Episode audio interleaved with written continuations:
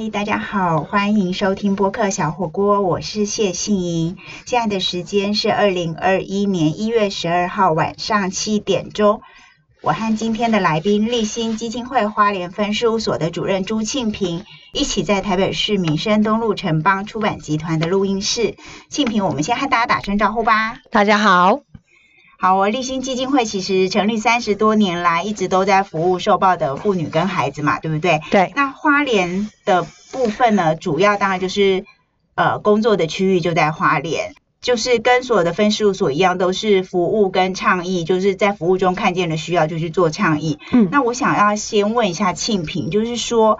在服务跟倡议之外啊，我知道花莲分事务所还经营了一个，我的理解不知道有没有错，就是社会企业的新工坊。呃，我们试图想要走社会企业，但是因试图是因为我们的营收还没有办法到社会企业的那个规模，嗯。嗯，所以我们目前还是锁定在妇女就业的这个部分，提供就业上面的服务这样子。所以新工房，你说呃，远程的目标是希望是社会就社会企业，对，那目前只能是提供妇女就业，对，那有。有哪一些妇女是可以到新工坊去工作呢？好，呃，我们新工坊从九十六年那时候花哎例行要到花莲的时候开展的第一个服务就是妇女就业，只是那个时候是以呃原住民中高龄的妇女为主。是要原住民又要中高龄，对。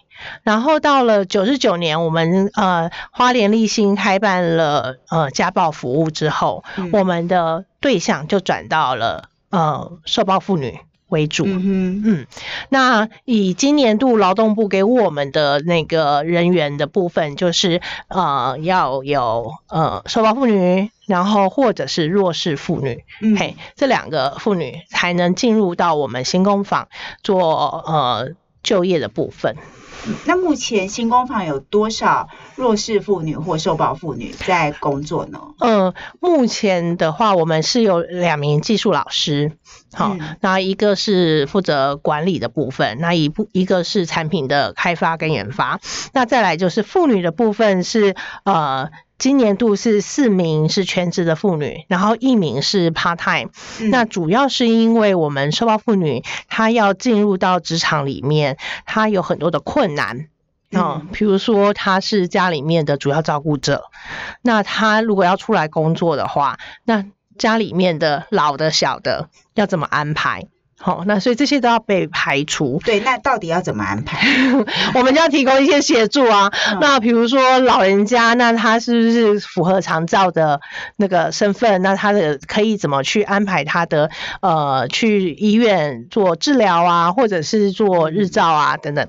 那这些时间会占据妇女多少的时间？所以我们会有一个弹性的工时，让他来这边工作。嗯，他不用像一呃一般的职场对于那个时间的要求这么的严格。嗯嗯。那有的受暴妇女呢，她们很多时候是过往没有工作的经验，嗯，没有自信，所以也走不出来。嗯，想到要出去工作就很害怕那个人际问题啊，然后到底自己能不能胜任这份工作啊？所以他们有很多心理建设需要去做克服。那我们要提供一些时间让他们去适应这样的一个职场，所以我们叫做准准备性职场。准备性职场帮助他们做好真正去就业的准备。对。那我想问一下说。就是呃，人际困难，其实，在职场上很容易都会遇到嘛。嗯，那对受暴妇女来说，是这一部分有特别特别困难吗？嗯，他们特别困难吗？是因为他们过往可能没有那么长密集的在跟。人群互动哦，嗯，所以可能在沟通技巧上面，他们可能也会比较欠缺一些。那我们的专管如果有啊察觉到这个妇呃妇女怎么在跟人际沟通上面有一些状况的时候，他就会把这样的一个问题反映给就业社工。嗯，那就业社工呢就会跟这位妇女讨论说，那她在职场里面或呃她的感受是是什么，然后他常会遇到的一些困境是什么，嗯好，然后跟呃专管反回馈的东西再反映给这位妇女，让她做一些调整。希望未来她进入一般职场的时候，在人际上面可以有一些调整。嗯，对，我们就很碰过很多妇女是很直辣辣的，直辣辣的。你可不可以举个例子？例如说，比如说他就会说：“哎、主任，你上次不是说什么什么什么吗？”然后说：“我说了什么吗？我怎么不知道？”那我说：“我们现在就是有一一次的那个展示，哎呀，要去摆摊，要去设摊，那我们现在就是需要人力，你能不能空出你的这个上班之外的假日来？”嗯帮忙出摊，那你能就直接说嘛？不能你也要告诉我你的困境嘛？对然后他就会说，可是我就是不想做嘛。他不想来，对听对起来是可以，但我就不想。对嗯对，但是如果在一般的职场上面，你如果不想的话，你可能要给一个充分的理由。对，因为你事实上作为主管去跟他讨论这件事情的时候，不太像是商量，而是期待他能够真的就接下这个工作，对不对？，对只是用一种别的口气跟方式，对但他就会告诉你我不想做。对嗯，对，但是这如果是一般，在我们这边当然是可以讨论商量，但是如果去一般职场，这个嗯部分可能就会被挑战了嘛，因为你主对对。老板就会觉得这是你该做的事啊然啊。后你不够配合，对你不够配合，我可能就不会想要用你啊，嗯，嗯，那他的竞争力就会被更弱了。哦，对，所以这个部分就要去再跟他们做沟通跟讨论，说那如果你真的没有那么有意愿想要出来说，你可以怎么说，或者是你要把你的困境告诉我们，嗯，哦所以他们是不知道，并不是想要这么直白的说。我觉得还是要看每个人的那个沟通特质啦。嗯嗯嗯，对，但是他们可能就欠缺这样的一个机呃职场的经验，嗯哼，所以就很多人就会很直白的讲这样那在新工坊要学的一部分，当然是跟每个职场以后都会用到的，就是他的人际沟通啊，跟主管跟同事间的应对。但是我想要主要要问的是说，那新工坊在做些什么呢？就是说技术上，我知道好像是做琉璃珠，对，那。这个是他们本来就要具备会做琉璃珠的技巧，还是来再从头学起？嗯他们要来上工之前，要先来做 DIY 的体验。嗯嗯，第一个他们要能不怕火，因为我们那是高温的，要一千两百度的高温，然后去烧琉璃，哈、嗯，所以他们要首先是不怕火。那不怕火这件事情，嗯对很多人来说是很难克服的。那所以他们要先体验看看，那他们能克服就是不怕火这件事情，好，然后再来就是他还要一些编串的技巧。嗯。嗯，对，要对手工艺是有不能说有兴趣，那至少是不排斥，不排斥，然后而且还有意愿学习，哈、那做完这样体验之后，他们觉得 OK。那我们也觉得他们，比如说手的稳定度，好，因为我们花莲说实在是有一些妇女是会有一些饮酒的习惯，然后手容易抖，是不对？对对，手容易抖，然后所以他要烧制那个珠子，因为珠子说实在，它是一个比较需要专注度高的，嗯然后手的稳定度要高的，嘿，嗯要不然他如果手抖的话，那个珠子很容易就变形，或者是嗯。他没有办法贩售，哼，对，所以我们也要评估观察他们的合适性。那如果都觉得合适了之后，才会让他们进来。那那个 DIY 的体验，那个时间要做多久？嗯，通常他们来体验其实不会太久，因为烧一颗两颗珠子大概就是二三十分钟就可以了。就是老师珠子要多大？这个珠子大概会是五块钱硬币，然后变立体的哦，一个。以前我们玩小时候玩的那个玻弹珠璃弹珠，对，差不多是那个大小。嘿，嗯对，那那一千两百度是用明火在烧吗？是明火烧，它就是一个火炬。消防员那种防护衣不用不用不用不用不用不用这这么夸张，对，嗯但是我们会让他们知道一些基本的安全议题，嗯哈、对，那因为他们是高压氧，哈、然后喷出来的火，它其实是一个很稳定的火炬，所以呃是不能夏天不能吹电风扇的。然后嗯冷气的出风口不能对着它吹，因为那这样子火炬就会飘。哈、哦，所以它就是一定要很稳定的。嗯那也我们过往那个烧制室是没有冷气，所以妇女还要能耐高温。嗯，然后三四年前我们搬新家之后，我们就是去请那个冷气装设的时候是不要对火炬，嘿，嗯那从那个其他地方飘过来这样子，嗯他们可以让他们有冷气，嗯让他们不用那么去需要克服高温这件事情，嗯嘿，嗯要不然那个又要面对火，然后又要滴汗，其实很辛苦。很辛苦的环境 哎。对啊，那我想要再问一下，就是说这个烧制琉璃珠的工作听起来不是很简单，然后工作的环境也是相对辛苦的嘛。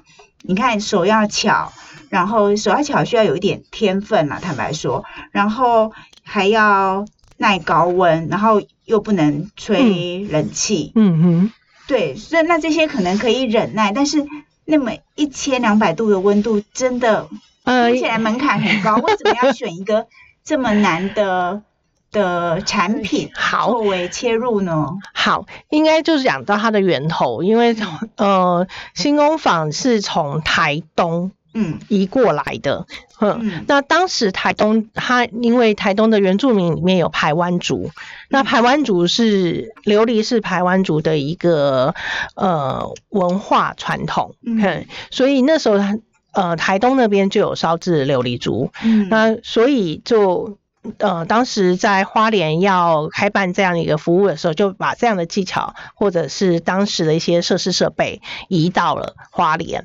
哦哼，对。不过我们在嗯那个这个让妇女工作的过程中，发现要烧琉璃珠，我刚刚说它要很高的专注度。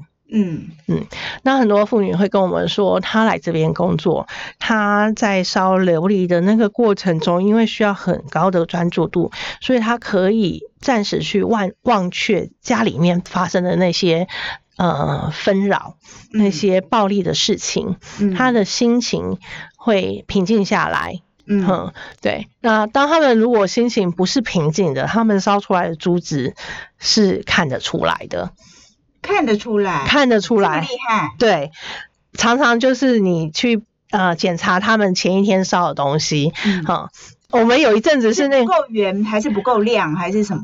嗯，它的比如说最常发生的就是它很容易破，嗯。嗯。就是它可能离火太久，或者是说它跟火的那个关系，嘿，它让它跟火的的关系会影响那个玻璃棒，就是那个呃琉璃棒跟火的关系。它如果比如说在火里太久，它可能有些犹豫，哈、那这个颜色会变，哦嗯，然后或者是它离火太快，或者是一直进出火，那会让那个珠子容易破。哼，那最常发生的是珠子会破，然后再来就是它要上一些图腾或线条的时候，嗯哼，你就会看到那个怎么会诶长成这样，对对，然后最长那时候最夸张的时候是呃猴年，嗯。我们会烧可爱的小猴子的头这样子。嗯。那因为他们很习惯去点他的表情，嗯。然后你就会看到，嗯、他这只猴子 这只猴子怎么那么郁闷？然后他说、哦我昨天想到了什么，然后我说，哦嗯。真的会反映出他当下的心情。对对，就非常的明显。我原本不知道，我是后来就是在那边看他们的呃在卖的东西的时候，说诶这个东西怎么了？他说诶我可能昨天心情不好了。哦，哎，所以我其实有在新工坊的呃粉砖里头读到一句话，就是说、嗯新工坊其实是希望协助女性在琉璃工艺的世界里面探索自我，在逐步创作跟自立中找到自信，然后勇气跟尊严嘛。那这个就是呼应了刚刚庆平跟我们讲到的。呃，琉璃的作品那个结果会嗯反映出嗯在做的时候那个妇女的情绪，对，会反映出他当时的情绪，然后也会也可以让他去看看他的作品。那有的作品，当他们的作品可以获得呃买家的赞赏或认同的时候，嗯。嘿，当他们拿他们的作品出去贩售，有人买的时候，嗯，哇，那对他们来说是无上的鼓励，鼓励。嗯，对，所以上次你去跑泰鲁格马 拉松的时候，我才说，其实他们那天非常的沮丧，因为那边摊位泰鲁格马很多人跑哎、但摊位非常非常多，好竞争哦。摊位很多，然后因为大家跑步可能身上没带什么钱，对。然后大部分都会以买吃为主，嗯，然后再加上那天的摊位他们在的那个位置吧，就是可能别人都去看了那个什么明星啊，或者是那个对，刚好那天有明星，对户外景，对，然后那个有有小孩在募集他们社团的费用什么的，刚好在你们队内，对，然后他们就看着他们说啊，他们也很需要啦，对啦，就是客户人去找他们是很合理的。但是我去看的时候，他就说，哎，怎么办？主任，那个今天收入不是很好、哎，都没有客人来买，嗯我看他们很沮丧，但是他们明明东西都还不错，对，对对，所以。对你的购买鼓励了他们很多，嗯，嗯，他们就销售完了，然后赶快跟我说，哎、主任，我们真的推销出去了，然后而且 那他买很多，经理，那我想再问一下，就是你刚刚讲到说到最后销售那都要妇女来做，然后烧制也是他们自己做，嗯但是在前期的那个设计呢，设计？还是也是老师会教？老师主要的发想会是老师，嗯但是当我们有一些嗯、呃季节性的商品，比如说我们想要做母亲节系列，嗯哼，那就会请他们去创作他们想要贩售的产品，嗯哼，用这些珠子。那珠子的那个设计，好，比如说我们在。呃今年牛牛年还没有嗯产生出牛，嗯但是比如说在呃鸡年啊、猴年啊，我们的那个呃当年的那个生生肖肖的的产品，嘿，它要长成怎样？好，这个是大家一起来讨论的。哦，嗯所以你们现在会有呃节庆的系列，对。像你刚刚提到的母亲节，嗯。然后我相信应该有圣诞节嘛，买气追旺，啊，对。然后还有生肖的系列，对，所以妇女是可以参与设计的讨论，可以设计的讨论。那他们有的他们就会试烧看看，嗯嗯，看能不能就是作为它产品这样子。嗯。那你刚刚提到琉璃的时候，大部分时候都说是琉璃珠嘛，那琉璃有的可以很大，有的可以很小。哦那新工坊这边做的都是小小。的，因为主要是那个那作呃品会有哪些类型啊？就是小这些。嗯，因为我们的技法是卷覆法，就是我们是卷在一个东西的上面这样子。对，那跟外面的吹玻璃，它是把它用变成空心的对，那个是不一样的技法。嗯对，所以它的，然后有的会是铸模的。哈，嗯那那个出来的产品都会不一样大，啊、还有那个平板玻璃用烤的，嗯嘿那我们的是比较小件的，所以它会有，比如说原住民系列的图腾系列，嗯它就会有项链、手链、钥匙圈、嗯耳环，嗯哈、这个是最常见的。嗯，那最近在销的是名牌套，名牌套上面有珠子。。对对对。那那通常你们会透过哪一些管道来卖这些？除了你刚刚提到说可能有路跑活动或其他各类型活动去摆摊，其他的例如说线上行销，或是跟一些电商合作。嗯，我们目前的网络的行销大部分是以那个立新官网上面的那个爱心小铺。哈嗯。的电销的部分，然后再来就是实体店面，我们自己的店面有做 DIY，、那嗯。DIY 的部分也是妇女来教，嗯，嗯他们做编串，嘿，那烧制的部分是老师啦，意思是说，如果民众有兴趣，呃，不但可以买到实际上琉璃珠的各种产品，嗯。然后也可以体验 DIY 课程，自己做。对自己做，嗯。只是说啊、呃因为珠子要冷却，那如果嗯。太快冷却的话，它容易破。对，因为它就需要慢慢的冷却，所以需要大概嗯至少四十到五十分钟，看你珠体的大小。嗯，嗯我们期待客人可以多留一个小时的时间，就烧制完了之后，你可以比如说体验边串，或者是可能一个小时之后再来拔珠子。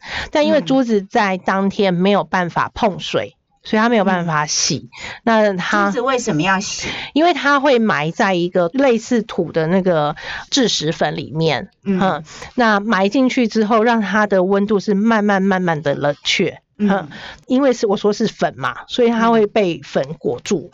那它要清洗之后，它才会是原来的那个猪体的样子。嘿，哦，对，那不过没有清洗的话，就是灰灰的啦，或者是嗯那个孔的地方会会卡灰这样子。嗯对，呃，如果当天想要对这颗珠子串成那个项链啊、手链啊，嗯，嗯那可能就是不能洗啦。嘿，嗯，。对，那从烧到可以开始编串要多久啊？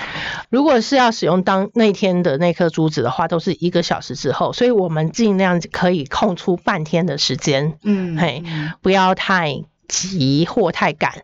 那如果你真的很急的话，比如你烧完，你就先去跑你其他行程，嗯，然后再回来去，哦那也可以。可也可以。那像呃，你刚刚一开始有提到说，目前是两位老师嘛？嗯，两位老师，那他一次可以教多少？如果对 DIY 有兴趣的我们我们呃，如果有需要比较多人来体验的话，嗯要看我们的场地。那我们场地目前如果做 DIY，最高可以到三十人。三十人，对，那因为我们会因人数来配置老师，比如说我们请一些过往的姐妹回来教，嗯嗯那他们对于就是有机会可以再回来，是还蛮开心的。这其实也是一个培力的过程。对对对对对所以他们是还蛮喜欢，就是我们问他有没有时间可以回来，嘿，嗯。对，那像二零二零年开始的疫情啊，其实影响了很多事情嘛。那刚刚提到的那个 DIY 的体验，其实就是需要实体的，然后嗯很密集的互动。嗯这个部分，新工坊在从二零二零开始一整年到现在为止，有没有受到什么影响？呃，影响还蛮大的。譬如说，嗯在那个去年的这个时候，疫情爆发，那我们就面临到了寒假的 DIY 的这个场次马上喊停，哦嗯，就是我们寒假就完全不能做 DIY。嗯嘿，嗯，对，那那个实体贩售的部分，我们在最刚开始的那一个月是停的，实体贩售是不不卖的。那个店是不开，是不是？，对，店是嗯不对外营业的，我们嗯只在里面烧竹子。对，那因为我们很还有一个呃很大的一个部分是靠就是寄卖店家嗯，来帮我们贩售。嗯，哼，那我们的寄卖店家有八旗、瞭望台，那个也是观光客的景点。然后还有那时候的瑞穗的春和、天河，他们是原本叫春天，后来改成天河。嗯。好，反正就是饭店，嘿嗯，那饭店也受到疫情的影响，也没有客人，嗯。所以我们那个月的除了就是实体，然后加上 DIY 全没有的状况之下，嗯。我们的收入就是锐减了，嗯，应该说是一半以上。就那一个月，哦，不止，因为后来大家对疫情的状况不是那么的明朗。朗，嗯，所以大概有近半年的收入是掉一半的，哈，哇，那还好。劳动部知道我们的困境，所以就提了一个奖励计划，嗯就是七月到十一月，嗯啊，如果那个营收有到三十万吧，嗯嘿，那这样子的话，他们就会相对的给我们奖励金，嗯嗯嗯，对，那很开心我们有达标。哦，恭喜恭喜，对，我觉得好险我没有达标，不过也很努力，很的拼，因为几乎就是上半年没有没有办法摆市集这件事对也没有。活动，你摆了也不会有人去、啊。对，然后下半年就全部堆在一起，嗯那就是要考验我们就是备货的这件事情。嗯嗯对嗯。嗯，那如果说呃有一些其他的人，那当然可能不是受暴妇女，也不是弱势妇女，她只是单纯对做琉璃珠有兴趣，她去学了 DIY 之后，那她也想要自己发展。对于想要开始学 DIY 琉璃珠烧制的人，你在新工坊工作了这么多的时间，你有没有什么建议或提醒？